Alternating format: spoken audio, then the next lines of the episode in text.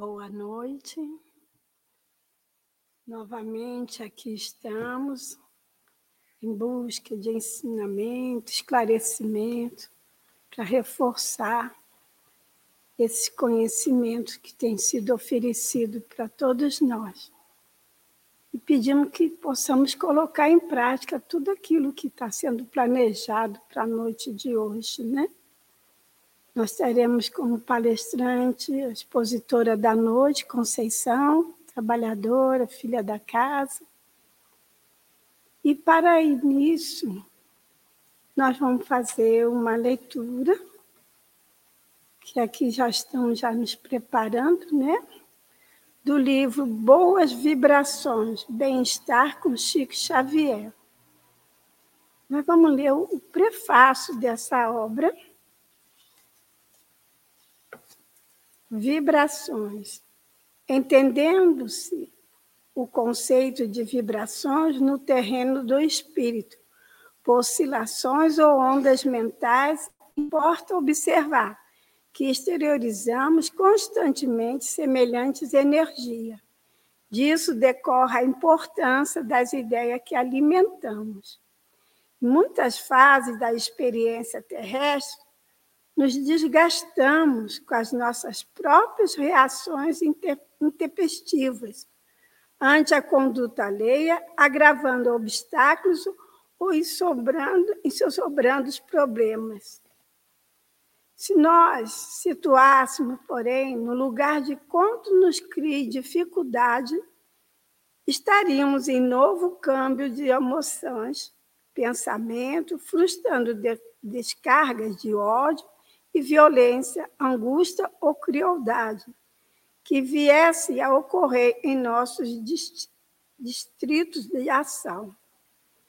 Experimenta a química do amor no laboratório do raciocínio.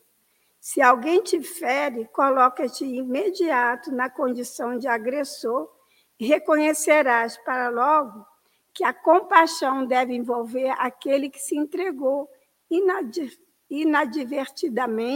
ao ataque para sofrer em si mesmo a dor do desequilíbrio. Se alguém te injúria, situa-se na posição daquele que apedreja o caminho e perceberás, sem detença, que se faz digno de piedade tudo aquele que assim procede, ignorando que corta na própria alma, induzindo-se à dor do arrependimento. Se te encontras sob o cerco de vibrações conturbadoras, emite de ti mesmo aquelas outras que se mostrem capazes de gerar vida elevação, otimismo e alegria. Ninguém susta golpes de ofensa com pancadas de revide, tanto quanto ninguém apaga o fogo jorro de querosene. Responde a perturbações com a paz. Ante o assalto das trevas, faze luz se alguém te desfecha vibrações contrárias à tua felicidade. Endereça a esse alguém a tua silenciosa mensagem de harmonia e de amor, com que ele deseja felicidade maior. Disse-no Senhor: Batei e abri-se-voar. Pedi e obtereis. Este mesmo princípio governa o campo das vibrações. Insiste no bem e que te garantirá. Emmanuel. E assim, aproveitando o ambiente de harmonia e de paz, nós pedimos, Senhor, as tuas bênçãos que recaem sobre todos nós, encarnados e desencarnados. Que possamos, Senhor, estar com corações abertos, mente pronta para receber a lição da noite de hoje. Que possamos, Senhor, encontrar aquilo que tanto desejamos, a nossa paz e a nossa felicidade. E assim, Jesus, contando sempre contigo, é que nós iniciaremos a palestra da noite rendendo graças a Deus com a palavra Conceição sobre donativo da alma.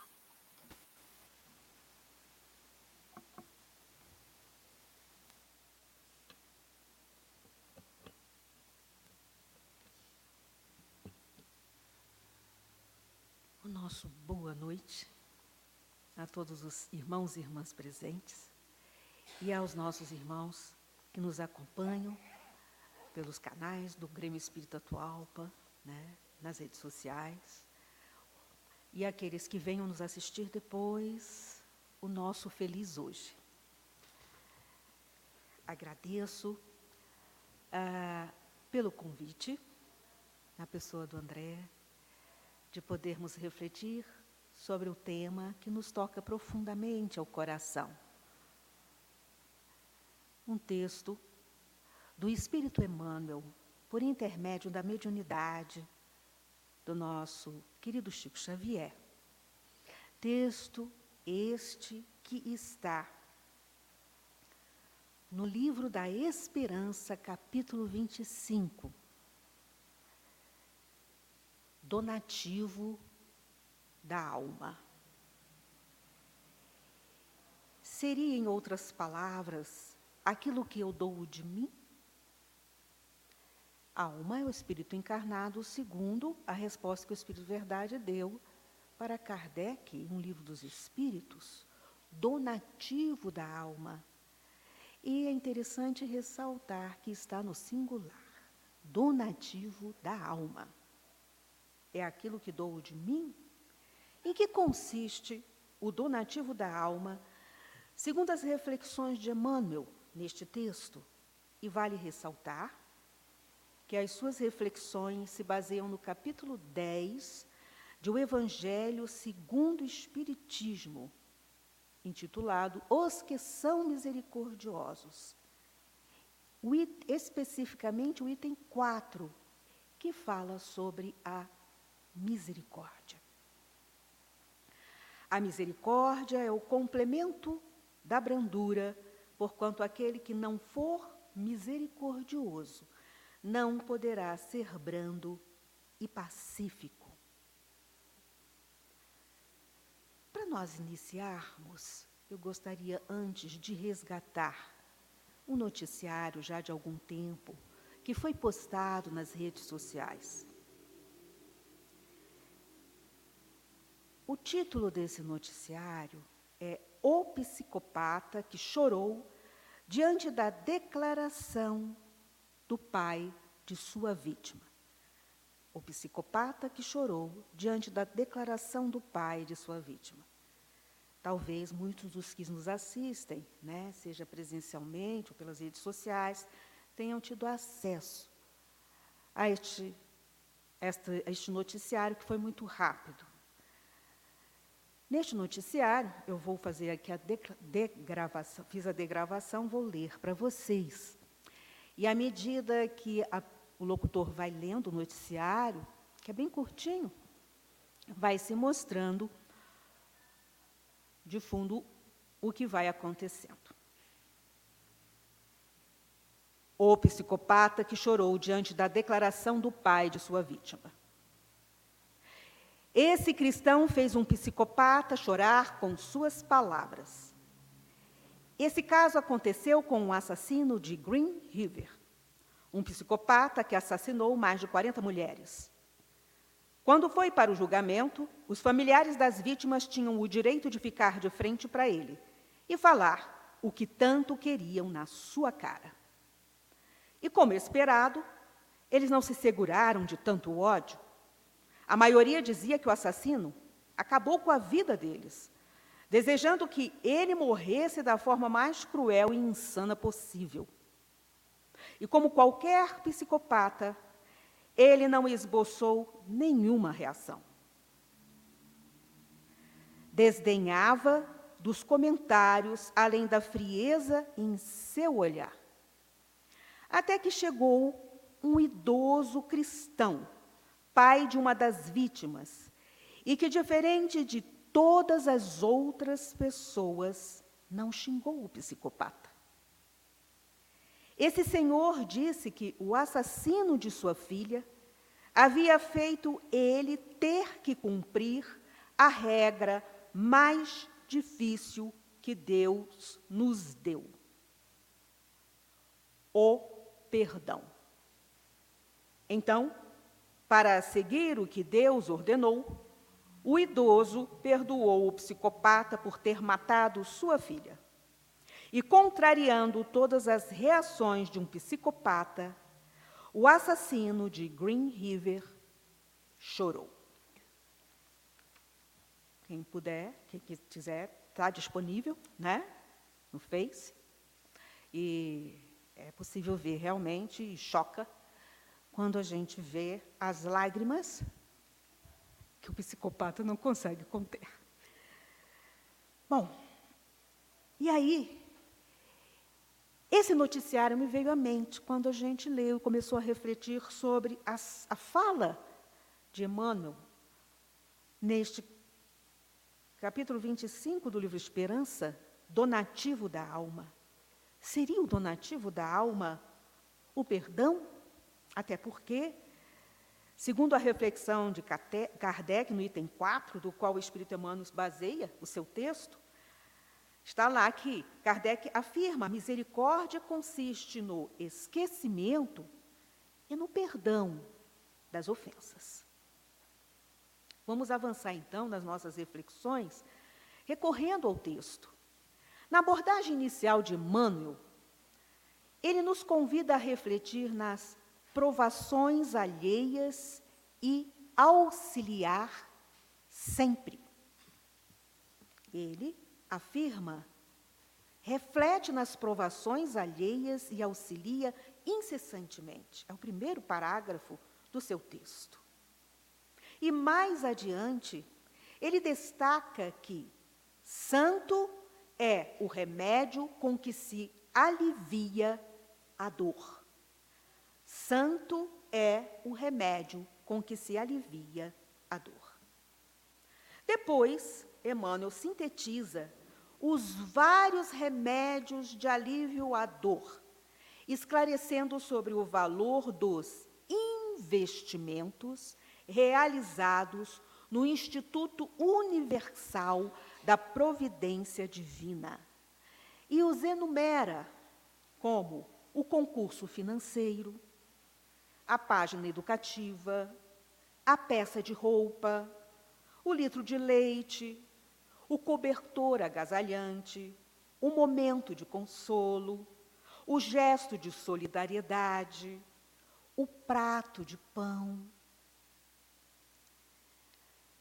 E todas essas ações que podem, quando nós enumeramos e lemos no texto, vindo à nossa mente situações que nós vivemos em momento presente ou mais distante, nós tivemos muitos testemunhos, depoimentos do quanto se verificou isso em especial e quanto essas ações se multiplicaram ao longo do isolamento social durante a pandemia da Covid-19. Né?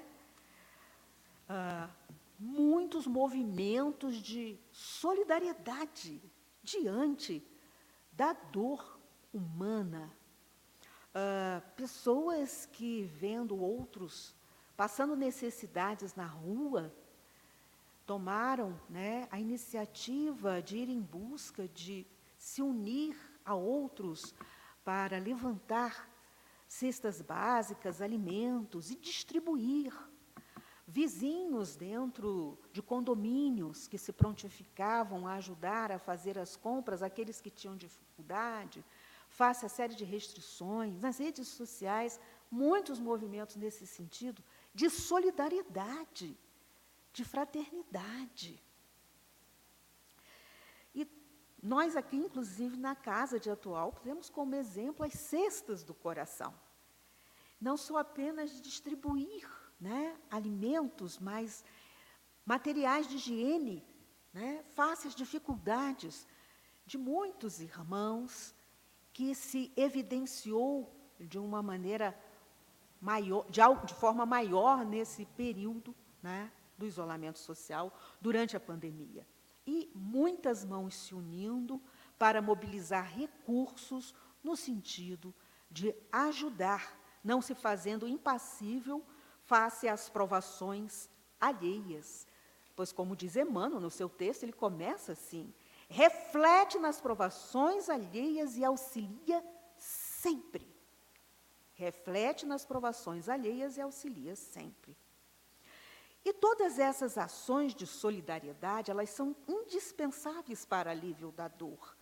Basta que nós nos coloquemos, tenhamos um mínimo de empatia, nos coloquemos no lugar dessas pessoas que estão passando essa necessidade. Uh, e toda essa mobilização representa uma verdadeira escola de fraternidade, exercícios de empatia, empatia e compaixão diante da dor do próximo. E é neste contexto que Emmanuel afirma, no texto donativo da alma, Jesus consignou por crédito sublime da alma, no reino de Deus, o simples copo de água que se dê no mundo em seu nome. Vou repetir.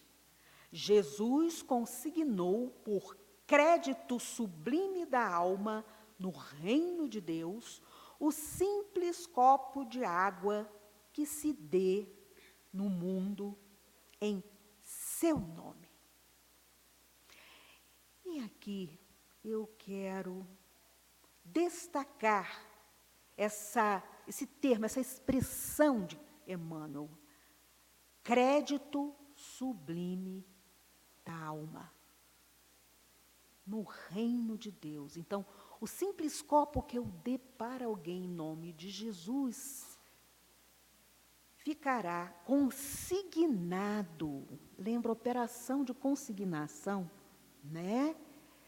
Eu estou a água não fui eu que fiz, a água não fui eu que gerei. Mas eu estou sendo intermediário de doação, movido por um gesto de compaixão. E ele não está falando nem o como eu dei essa água, mas como é em nome de Jesus, vou fazer em nome de Jesus, vou dar essa água. E isso é consignado crédito da alma, ou seja, isso fica lá na contabilidade divina. Conceição doou aquele copo d'água quando o irmão estava com sede. Isso é registrado mesmo, meus irmãos, minhas irmãs. Quando a gente se aprofunda no estudo da literatura espírita, isso fica registrado. Eu me recordo, me recordei aqui, uh, inclusive, da obra Sexo e Destino, só para a gente ter uma ideia de como isso é registrado. Me, me veio aqui o nosso irmão, o mentor espiritual da obra é Félix.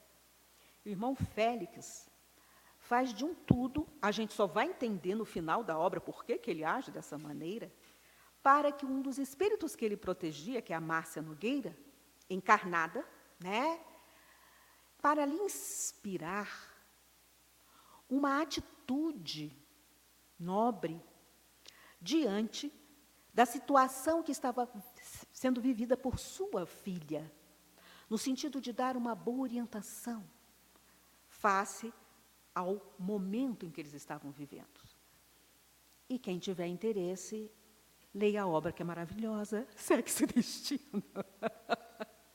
Mas, enfim, essa atitude dela, e é isso que eu gostaria, né, sem dar maiores spoiler, spoilers, essa atitude dela, é na hora em que ele vai fazer um pedido na espiritualidade maior, para verificar se era possível que esse pedido fosse atendido, no sentido de, de auxiliar a Márcia Nogueira, eles vão lá, nos registros do crédito da alma, e falam, e ó, é, a nossa irmã deu essa orientação para a filha que a ajudou nesse momento. Por isso, ela merece que você faça, que você possa ajudá-la, como você está querendo. Quem quiser ler, é muito interessante. Estou querendo colocar que isso é real. Né? E aqui Emmanuel resgata um simples copo d'água, dada em nome de Jesus. É crédito sublime da alma. Mas Emmanuel, ele é de uma capacidade de aprofundar os ensinamentos de Jesus extraordinária. De forma que ele amplia a nossa percepção em torno da daquela fala, daquele ensinamento. E ele nos faz perceber, a partir dessa expressão, que tudo possui, tudo de bem que façamos em benefício do próximo, movido pelo ato de empatia, compaixão, simplesmente em nome de Jesus. Às vezes a gente não tem nem aquele intuito de ajudar a pessoa porque não temos simpatia por ela, mas nos sentimos mobilizados porque esse é o dever do cristão. E a gente vai e faz. Tudo isso possui imenso valor. Mas são recursos que não estão em mim. Não foram gerados por mim.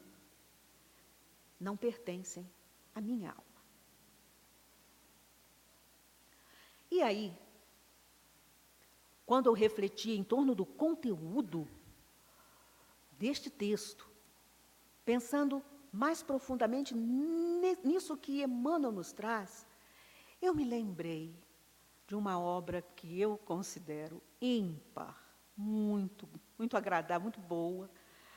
Nosso irmão Didi, que insistia muito, né, já desencarnado, ele, ele disse, eu, já, eu acho que ele tinha lido mais cinco vezes a obra, e na nossa antiga mocidade, ele insistia para a gente ler, vale a pena ler. É muito boa essa obra, e eu recomendo a sua leitura. Voltei, do Espírito Jacó, pelo nosso querido Chico Xavier. Eu voltei depois, a gente ficou sabendo né, que, na realidade, era um pseudônimo. Do, de um, ele foi um dos diretores da Federação Espírita Brasileira, Frederico, se não me engano, Frederico Thyssen. E uh, ele narra, então, desde a sua, do momento da sua desencarnação e a sua trajetória como espírito desencarnado no plano espiritual. Toda a assistência que ele recebe, com a intercessão da sua filha já desencarnada, de Bezerra de Menezes. E é muito interessante. Vale a pena mesmo ler e reler. Por que, que eu me lembrei da trajetória do Espírito Jacó na obra Voltei?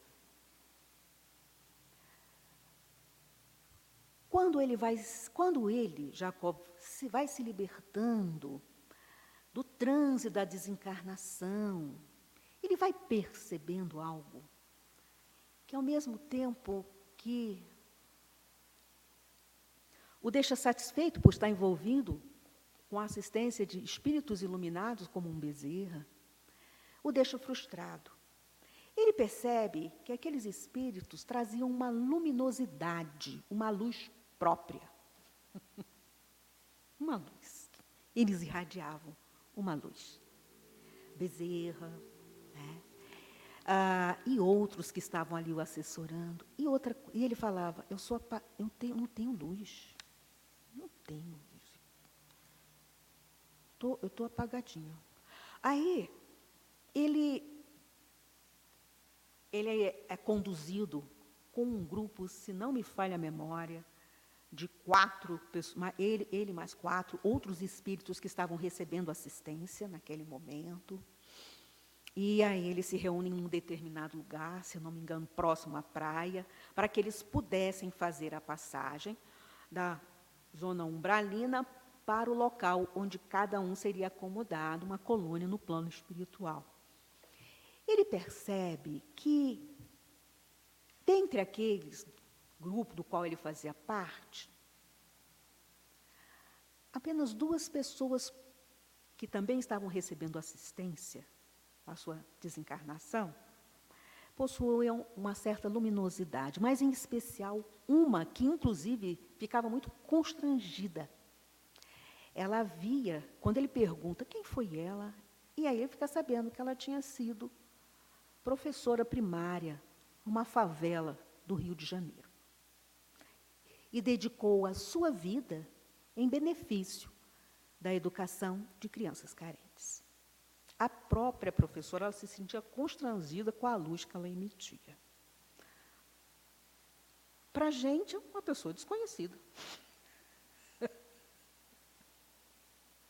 Mas ela irradiava luz. A recepção dela,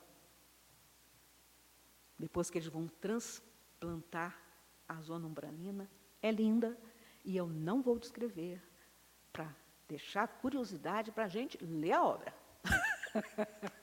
Voltei. Mas avancemos. Então, o Jacó,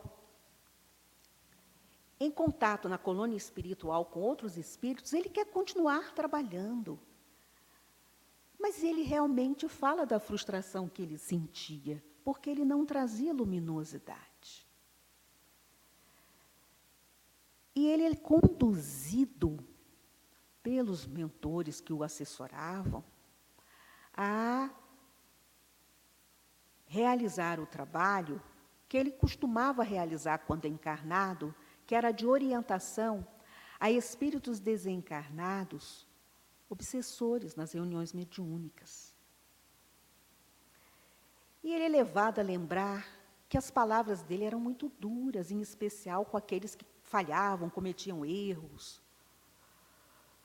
com aqueles irmãos que vinham e obsidiavam aqueles outros que ele estava buscando. Na doutrinação ele era muito, muito ríspido, assertivo, mas chegava a ser duro. E quando ele vai acompanhando o mentor espiritual dele, nessa atividade, buscando retomar os trabalhos que ele realizava, ele vai a um local similar a um bar e lá ele se depara com espíritos que o conheciam e que achincalham ele dizendo: Cadê sua luz? Que humilham. Ué, você falava tanto da gente, mas o mentor espiritual diz: cuidado. Antes de tudo isso acontecer, o mentor espiritual lhe diz: aqui você não tem o escudo do médium. Aqui é você e o espírito desencarnado, cara a cara. Vendo como você é e como você está. O que, que você traz. E ele realmente fica muito chocado. Ele não sabia nem o que dizer e como se dirigir aos espíritos.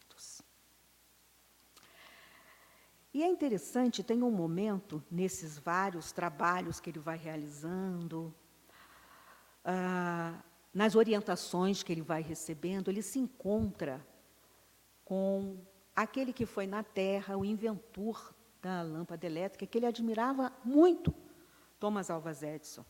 Ele tem uma entrevista com Thomas Alva Edison, uma breve conversa falando da admiração que ele tinha por Thomas, por ele como cientista que tinha né, revelado para a Terra a lâmpada elétrica, trazido à luz. E o, o cientista olha para ele, é. O mais importante, né, meu irmão, é que a gente, trabalhando para Jesus, a gente aprenda a acender a luz no nosso próprio coração. E aquilo fica, fica na mente do Jacó. E Jacó vê que, a partir das orientações que ele recebe dos mentores, que era o exercício paulatino da compaixão, da misericórdia, da que se expressa na paciência para com as falhas humanas, lembrando que nós somos também falhos, de que o exercício daquele amar o próximo como a si mesmo, lembrando que Jesus e a Deus sobre todas as coisas, ou seja, eu preciso desenvolver a capacidade de alto amor, encarando as minhas imperfeições. Quando eu faço isso, eu começo a perceber o quanto eu também sou falho. Isso me ajuda também a compreender a fraqueza humana e ser mais humano, não conivente, mas humano, separando o mal do malfeitor. Quando eu começo a me desenvolver nessa capacidade de amar e lembro que Jesus falou, e a Deus sobre todas as coisas, resumindo a lei e os profetas, nestes dois mandamentos, amar o próximo como a si mesmo, a Deus sobre todas as coisas, que todos somos irmãos, como filhos de Deus, todos somos irmãos em humanidade. Todos. Todos. E ele que tinha um conhecimento da, da doutrina espírita, criados simples e ignorantes, como está em um livro dos Espíritos. Mais avançados em algo aqui, mas que precisamos nos desenvolver ali. Todos somos irmãos, portanto.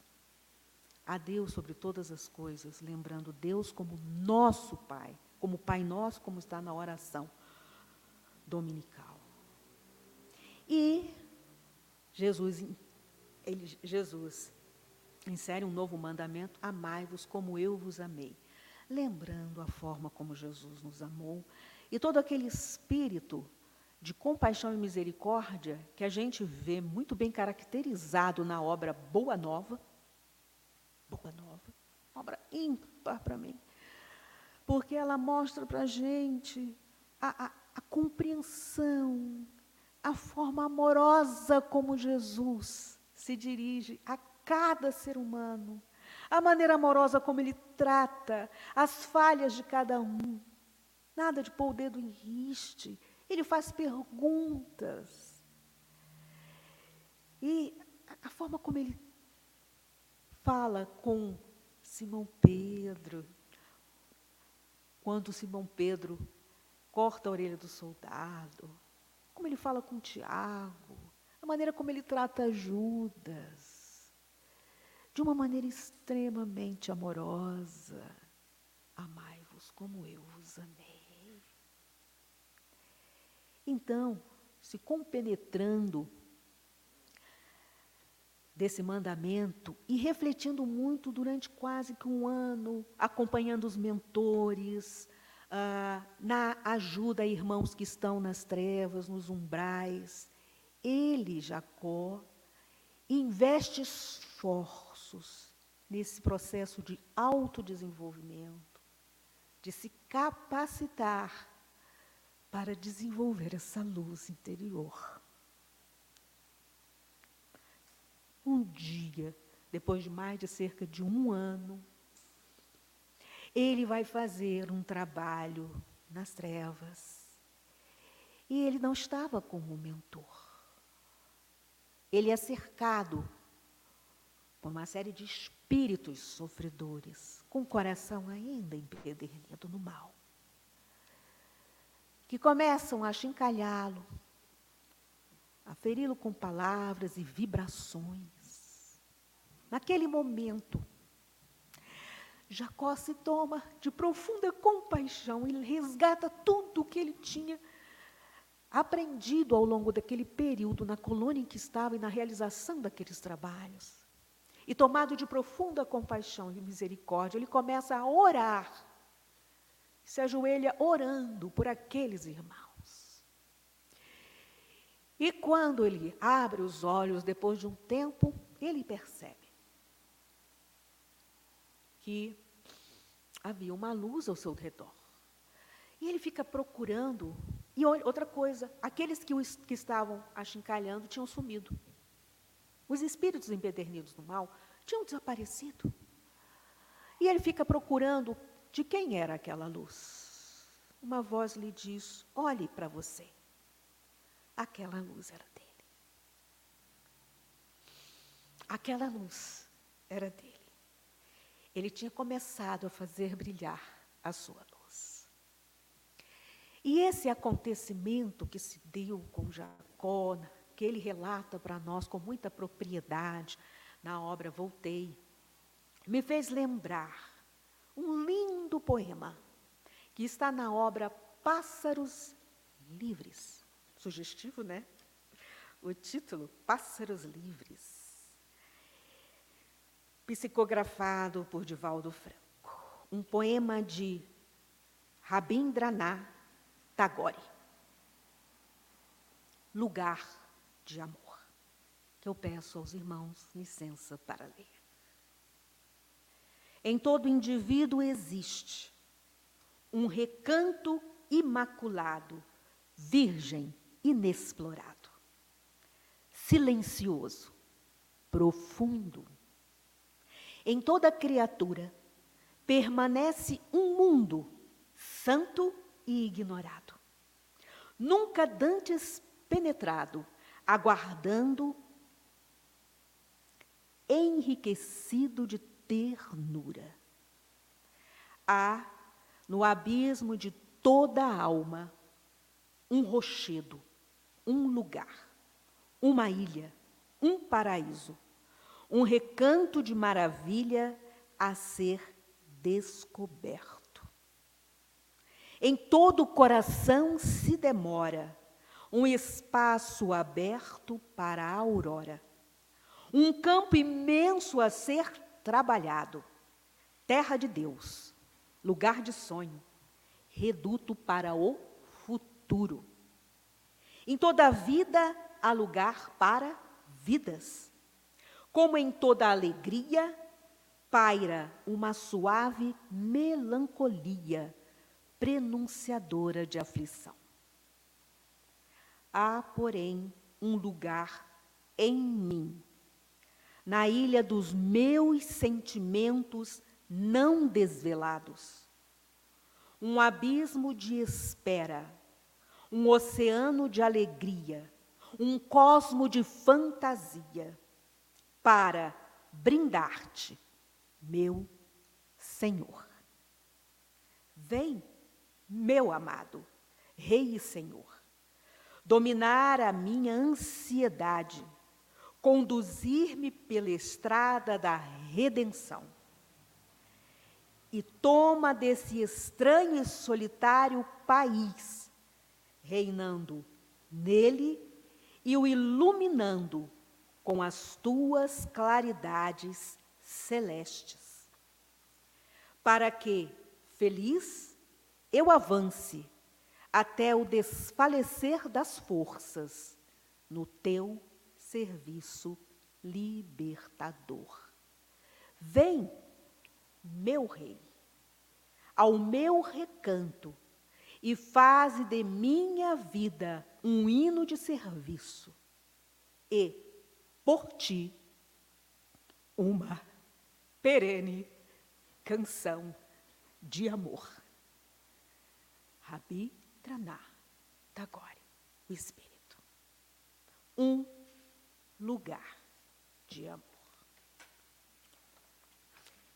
Meus irmãos, minhas irmãs, todos nós temos isso. Todos nós temos esse lugar. Todos nós temos. E esse lugar, ele se acende quando a gente se mobiliza em ações de compaixão, de solidariedade ao próximo.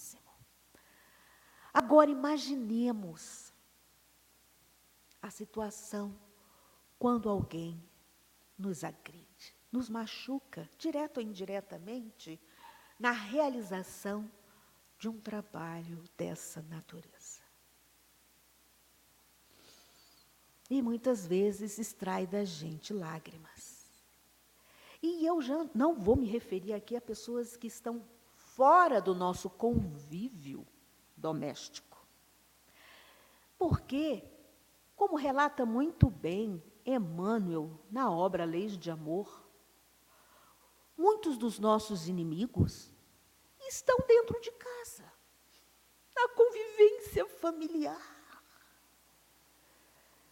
a demandar de nós esse exercício de compaixão, de misericórdia, de tolerância na nossa relação com como pai e mãe com os filhos, entre os irmãos, marido e mulher, parceiro e parceira, com os parentes. Né? Uma escola, o primeiro laboratório, onde temos a oportunidade de trabalhar este lugar de amor. Mas ele existe. Então, quando nós estamos muito aflitos, muito tristes, lembra Alta de Souza, no lindo soneto, Mensagem Fraterna, que está em Parnaso de Além Túmulo, e que foi musicado esse soneto dela musicado lembra a minha adolescência, porque eu sempre fui apaixonada por essa música. Mas ela fala assim: meu irmão, tuas preces mais singelas são ouvidas no espaço ilimitado. Mas sei que às vezes choras consternado ao silêncio da força que interpelas. Volve ao teu templo interno abandonado, a mais alta de todas as capelas, e as respostas mais lúcidas e belas hão de trazer-te alegre e deslumbrado. Ouve o teu coração em cada prece. Deus responde em ti mesmo e te esclarece com a força eterna da consolação. E compreenderás a dor que te domina, sob a linguagem pura e peregrina da voz de Deus, em luz de redenção. Então, nós temos dentro de nós esse lugar de amor, esse templo interno, às vezes abandonado, a nossa consciência, o nosso self. Vamos nos voltar para Ele. A gente fala muito na sombra, no mergulho da sombra. Por que, que esse mergulho na sombra é importante? Porque entre o ego e este lugar de amor está a sombra. E muitas vezes é no momento de dor que a gente faz esse encontro. Na dor de alguém que nos agride, às vezes gratuitamente. Aí eu quero resgatar o texto que a nossa irmã Solange leu na abertura de preparação de ambiente. Vibrações. Quando eu começo a me colocar no lugar do outro, porque esse é o convite que Emmanuel nos faz, coloque-se no lugar do agressor. Qualquer criminoso enlouqueceu. Um psicopata estudado à luz da ciência da Terra disse, ele não sente, à luz da ciência da psicologia espírita, a gente sabe, bloqueou. O que fez ele bloquear? Fazer esse bloqueio entre a razão dele e a emoção. Quais são as dores, os inconformismos que estão atrás desse, dessa porta que bloqueia esse coração? A gente tem ideia? Temos ideia? Acredito que as mães desses irmãos têm. E se fosse o nosso filho? E se fosse alguém que eu amo muito? Esse é o convite que Emmanuel nos faz nesse texto Vibrações, que a nossa irmã leu na preparação de ambiente. Então,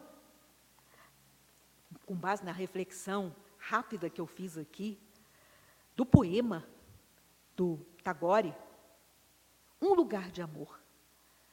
Todos temos este lugar de amor, que ele começa a se acender quando a gente lembra, se entrega. Ele fala: Meu rei, se entrega a esse rei.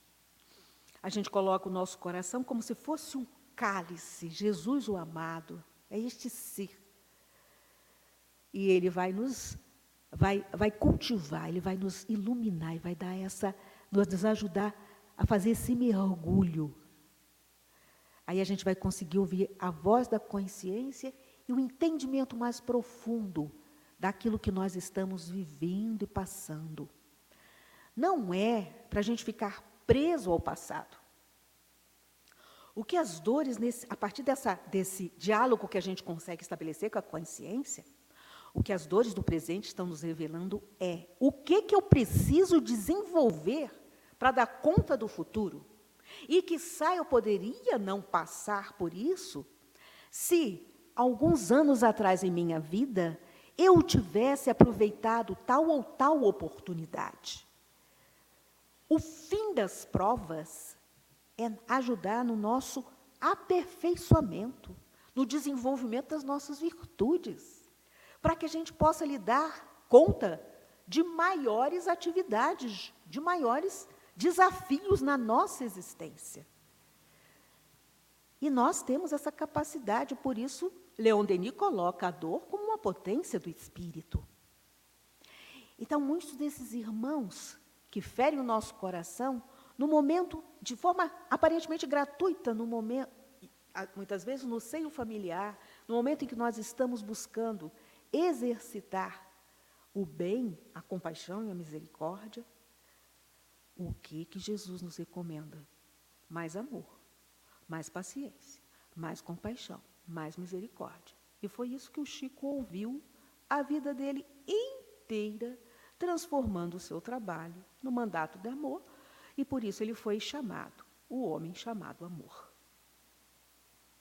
Mas avancemos na nossa reflexão sobre os donativos da alma. É o perdão? É a misericórdia? Em que consiste o donativo da alma? O que o caracteriza? E no último parágrafo, Emmanuel então nos esclarece.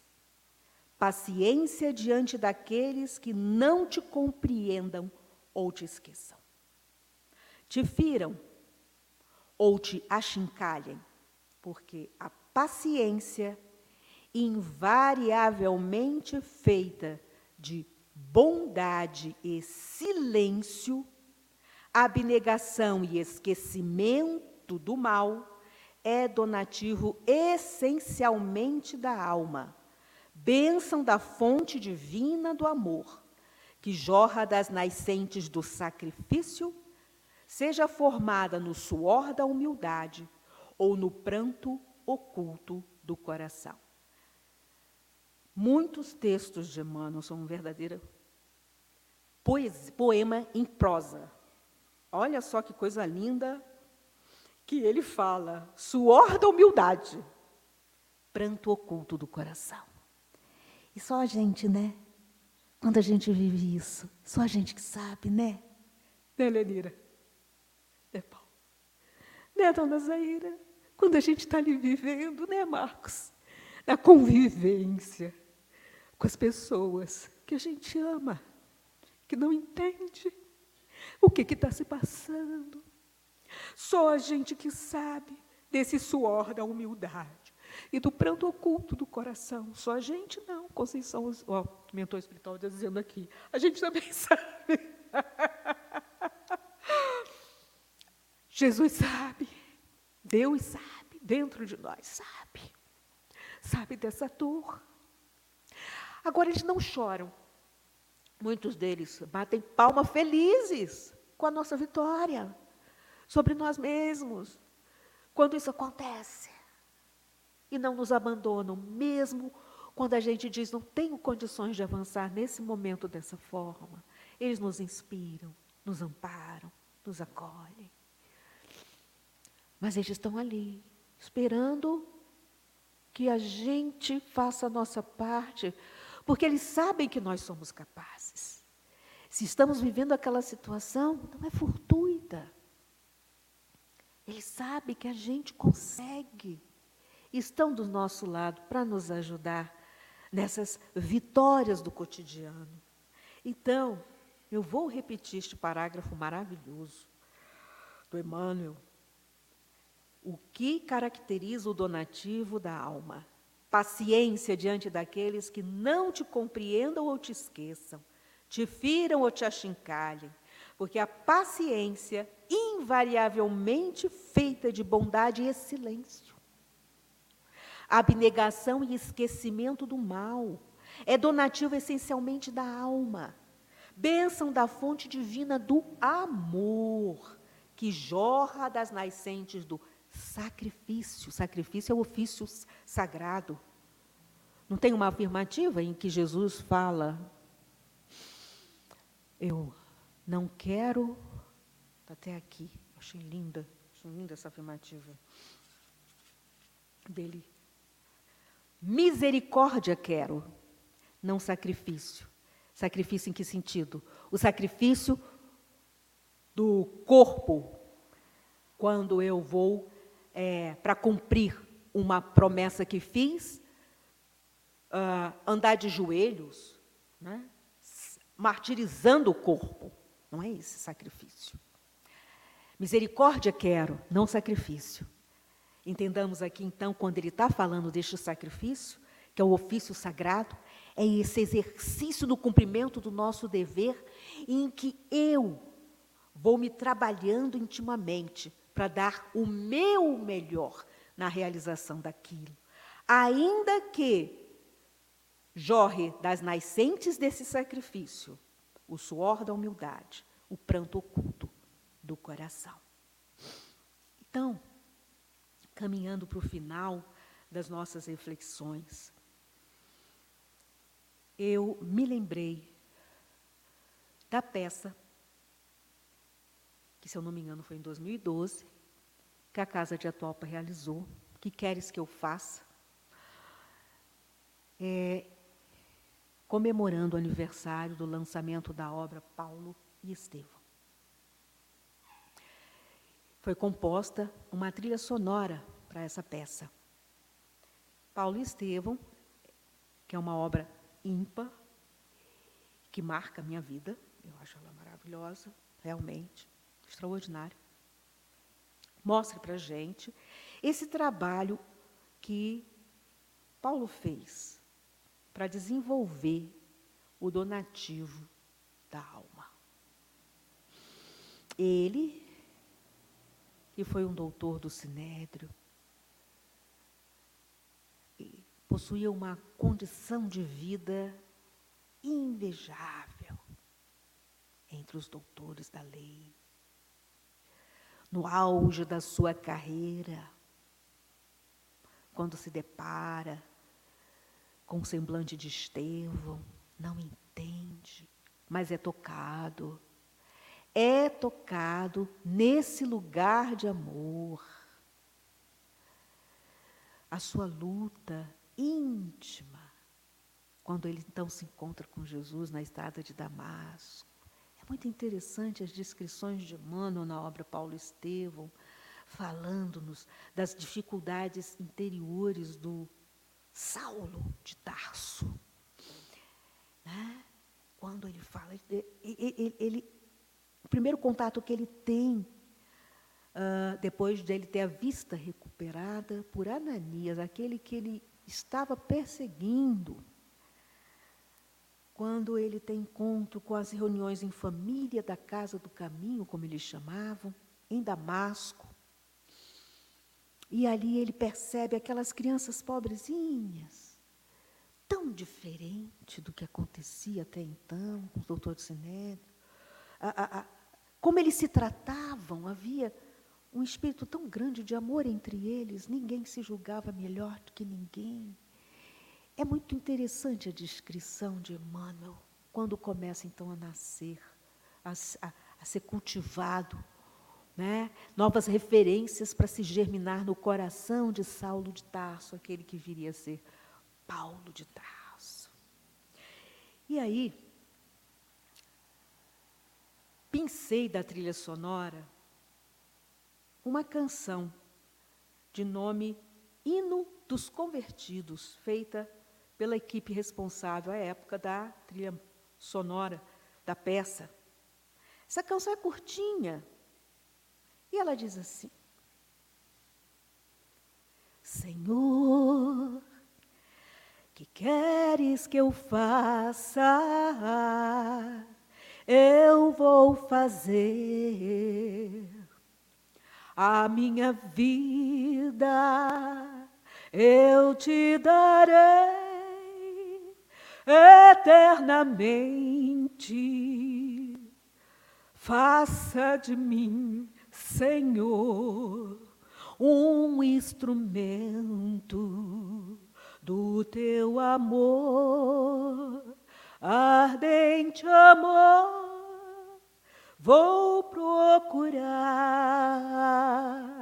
a todo aquele que necessite do teu amor da tua paz. Meus irmãos, lembram-se da notícia sobre a qual falamos né, na abertura de nossa preleção? O psicopata que chorou diante da declaração do pai de sua vítima.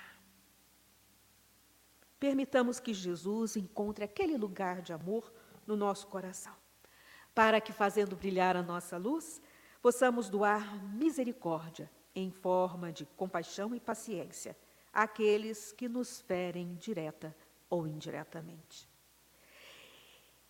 Esse donativo ninguém poderá retirar de nós, porque faz parte da nossa alma.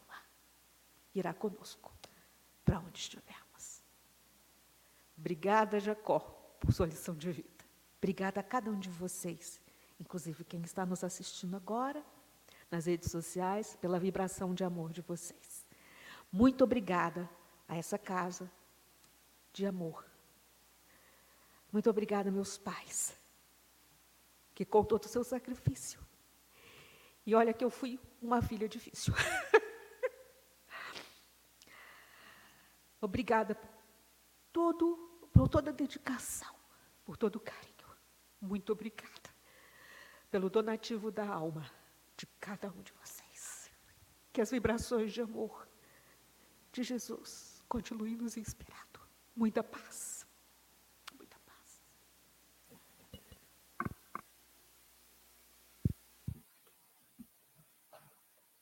Como nós dissemos no início da reunião, que nós viemos em busca de esclarecimento com certeza nós vamos aproveitar a lição da noite para refletir o que podemos fazer, qual é o nosso donativo. Com certeza, o amor. Então, nós vamos é, agora fazer uns, alguns avisos e depois, em seguida, nós vamos sortear esse livro de José Carlos Luca, de Luca, sempre melhor. Nós temos todas as sexta-feiras na nossa é, rede social é o culto do Evangelho no lar. Que todos tenham assim acesso, um momento também refletir sobre o Evangelho. Nós estamos já avisando já há um bom tempo o estudo sobre o passe.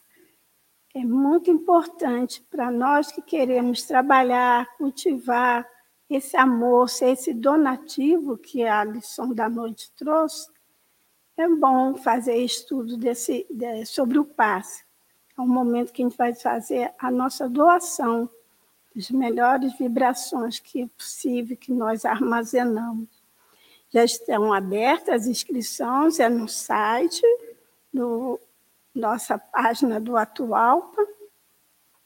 As aulas, os estudos serão no dia 1, 8, 15, 22 e 29 de março e no dia 6 de abril. Então, todos estão convidados a fazer esse estudo que vai transformar em trabalho a nosso favor.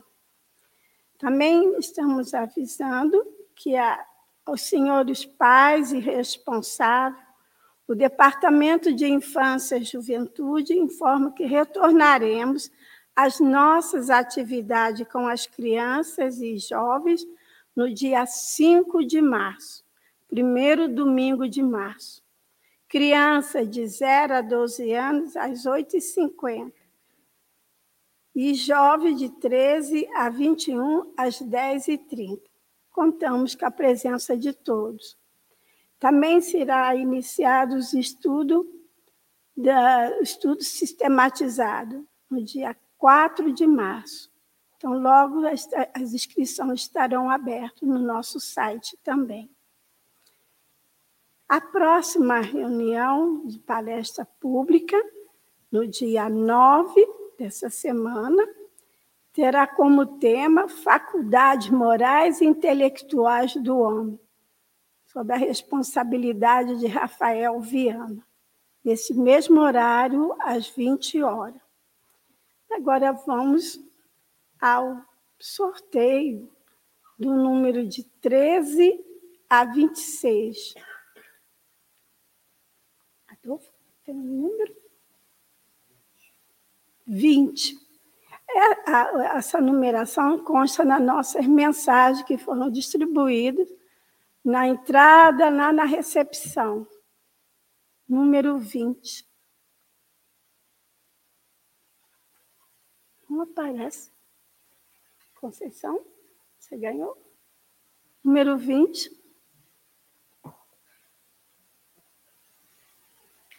Ai. Adolfo, não? Número 20. É Conceição? É? É a mesma? É? Ah, então é. Ela está falando né? com o presente dela. É, ela disse que é 20.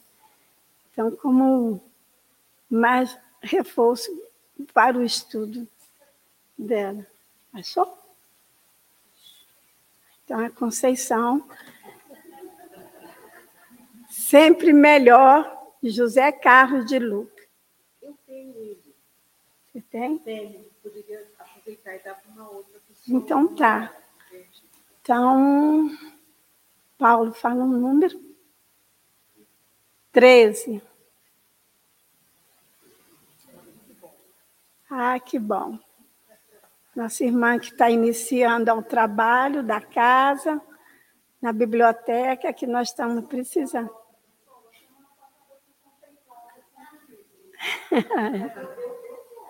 ah, então pronto.